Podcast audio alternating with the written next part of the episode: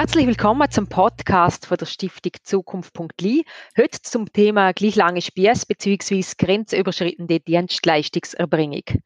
Warum ist es so kompliziert worden, wenn man über einem Rie auf einer Baustelle arbeiten will? Gibt es Wege, die Hürden wieder abzubauen?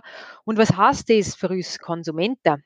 Beim Thomas Lorenz und mir, der Doris Quadrat, zu Gast, sind der Christoph Frommelt von der Frommelt Zimmerei und Holzbau AG in Schaan und der Robert Keusch von der Bluma Keusch AG aus Bux. Sie beide haben sich in Interessensgemeinschaften für gleich lange Spieß bzw. für einen Abbau von eben diesen Hürden eingesetzt. Thomas Lorenz, Zukunft.li hat im vergangenen Juni die Studie Liechtenstein und die Schweiz eine gute Freundschaft auch mit Ecken und Kanten publiziert.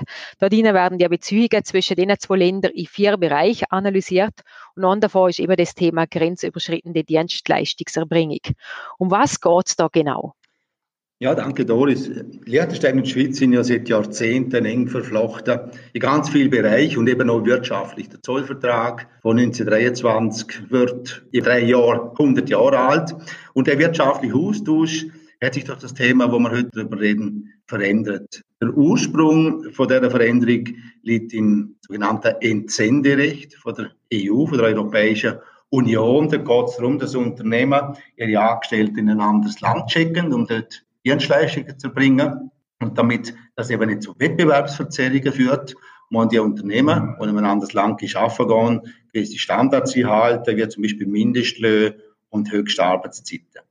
Jetzt sind die Regelungen auch seit einigen Jahren zwischen Liechtenstein und der Schweiz relevant. Und obwohl beide Staaten schon bereits Sonderabmachungen getroffen haben, führt die Entwicklung ja doch dazu, dass die grenzüberschreitenden Dienstleistungen von Unternehmen aus beiden Staaten, in der, aus beiden Regionen ähm, eben eingeschränkt sind.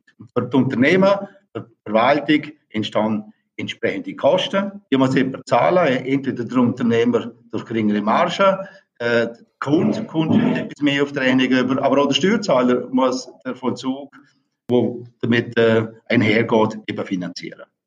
Der Zustand ist mit einem liberalen Wirtschaftsverständnis nach unserer Ansicht eben nicht vereinbar und vor allem drum, weil ja gerade in dieser Region wegen unterschiedlicher Lohnniveau oder unterschiedlichen arbeitsmarktlichen Regelungen das Risiko von Wettbewerbsverzerrungen an einem ganz kleinen Ort ist.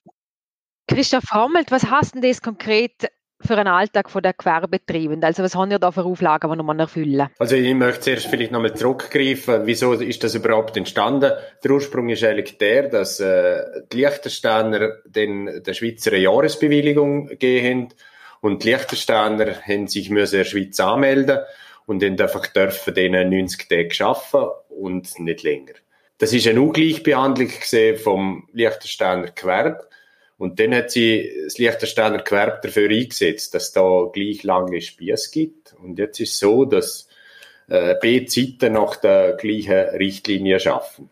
Und so ist das dann entstanden. Konkret fürs Gewerbe heißt das, dass wir eigentlich acht Tage lang dürfen denen sie ohne uns anzumelden und dass wir uns nachher anmelden müssen und nachher eine Frist haben für 120 Tage, wo wir dürfen im Schweizer Markt tätig sein.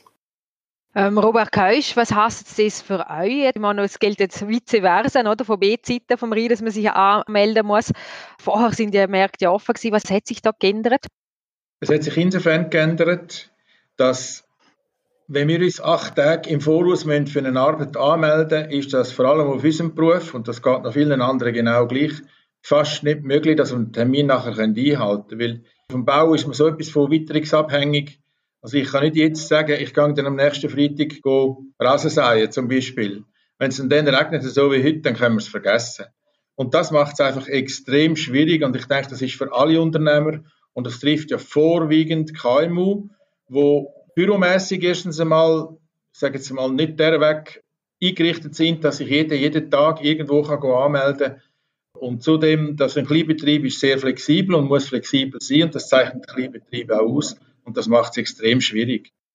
Was heißt denn dieser Praxis? Was muss man da einhalten? Also anmelden tönt ja noch relativ einfach, aber was heißt das konkret? Was muss man da für Angaben mitliefern? Man kann das wohl online erfassen. Wenn man es ein, zweimal gemacht hat, ist keine grosse Hexerei, aber man muss es halt wieder machen. Und es ist einfach ein weiterer administrativer Aufwand, der vor allem für ein KMU einfach extrem schwierig ist. Hätte das auch Konsequenzen für Kunden? Also heißt das, dass man eben, der Thomas hat vorher angesprochen, es entstanden natürlich auch Kosten, wo irgendjemand zahlen muss für den Mehraufwand. Wird das überwälzt auf Kunden oder wer zahlt da am Schluss die Rechnung? Also bei uns ganz klar wird es nicht überwälzt. Ganz klar nicht, weil das müssen wir selber tragen und tragen es auch selber. Das ist absolut so, das wird nicht auf den Kunden abgewälzt, aber wenn man jetzt Kundenseiten anschaut, ist es einfach so, dass grosse Baustellen 120 Tage nicht lange wird.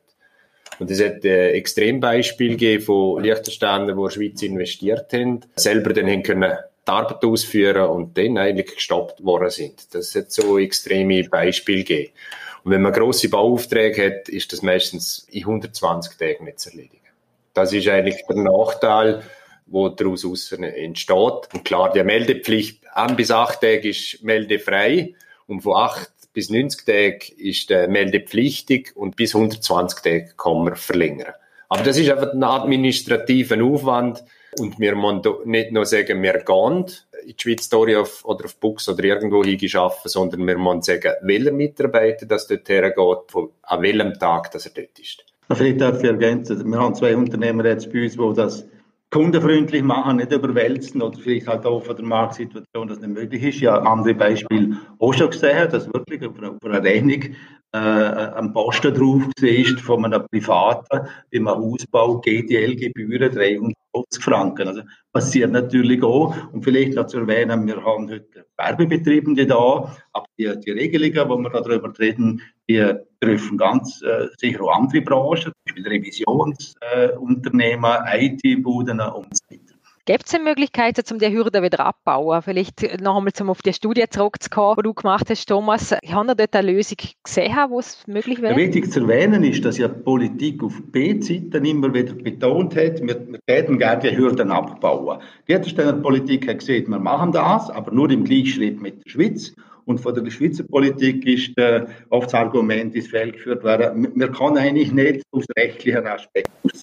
Und genau dieser Frage sind wir eben einmal nachgegangen und, und haben untersucht, ob es allenfalls einen Weg gibt, dass Liechtenstein und die Schweiz im bilateralen Verhältnis vereinbaren kann, eben die administrativen Hürden wieder abbauen. Dazu haben wir ein Rechtsgutachten erstellen lassen, konkret von der äh, Europarechtsexpertin Frau Professor Christa Dobler von der Universität in Basel. Und sie kommt zum Schluss, dass es aus einer rechtlichen Perspektive einen Weg gibt, Vorausgesetzt ist natürlich, dass der politische Willen auf der Seite da ist. Also es ist nicht einfach äh, ein, ein, ein Vaterstrich, sondern es braucht Verhandlungen, aber ein Rechtsfenster ist offen. Und ein Rechtsfenster ist eben auch drum offen, weil wir gegenüber der Situation vor ein paar Jahren, wo es quasi heiß diskutiert worden ist, das Thema gleich lange Spieße, eine veränderte Ausgangslage gibt. Und die liegt dort drin, dass seit dem November 2008 der Entwurf zum institutionellen Rahmenabkommen zwischen der EU und der Schweiz auf dem Tisch liegt. Und dort in dem Vertragsentwurf akzeptiert jetzt die EU das erste Mal,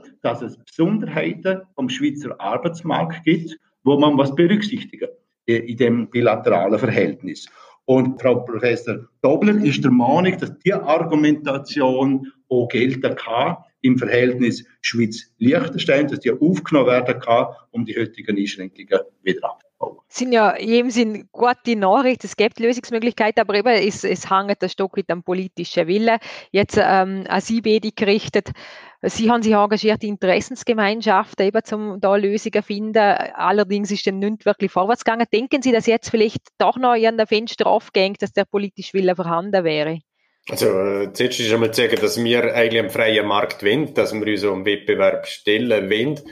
Äh, dass es Liechtenstein schlecht beraten ist, wenn sie sich abkapselt und das Gefühl hat, wir äh, machen unseren Markt dicht. Das wollen wir absolut nicht und darum haben wir uns auch mit der Interessengemeinschaft von der anderen Seite von der Schweiz getroffen und gesagt, gibt es Lösungen, dass wir auf unsere Politiker zugehen und das weitertreiben. Und da haben verschiedene Gespräche stattgefunden, dass man da Druck aufgebaut hat, dass man das erreichen könnte. Und das ist unser grosses Ziel dass wir gleich lange Spieße oder Wirtschaftsraum ohne Spieße.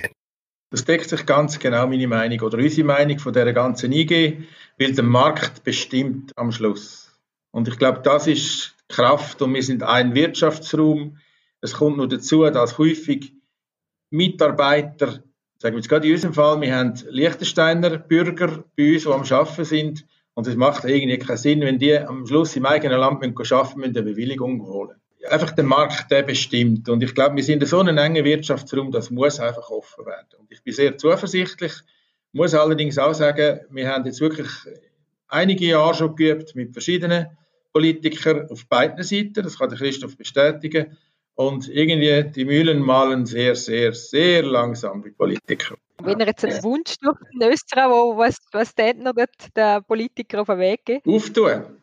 Also wie gesagt, wir wollen einen Wirtschaftsraum, wir müssen unseren Markt stellen, das behaltet unserem Leben und wenn wir unseren Markt nicht stellen, dann überleben wir eh nicht lang und das ist für das Liechtenstein sehr, sehr wichtig. Ich denke, damit haben wir ein schönes Schlusswort. Das ist ganz ein klares Votum gewesen, richtig von einem liberalen Markt. Da damit geben wir den Ball jetzt halt wieder der Politik und hoffen, dass sie der Ball aufnehmen werden. Besten Dank an unsere beiden Gesprächspartner, der Christoph Frommelt und der Robert Keusch. Mehr zu dem Thema erfahren Sie in der Studie Liechtenstein und die Schweiz, eine gute Freundschaft, auch mit Ecken und Kanten, zu finden unter www.stiftungzukunft.li.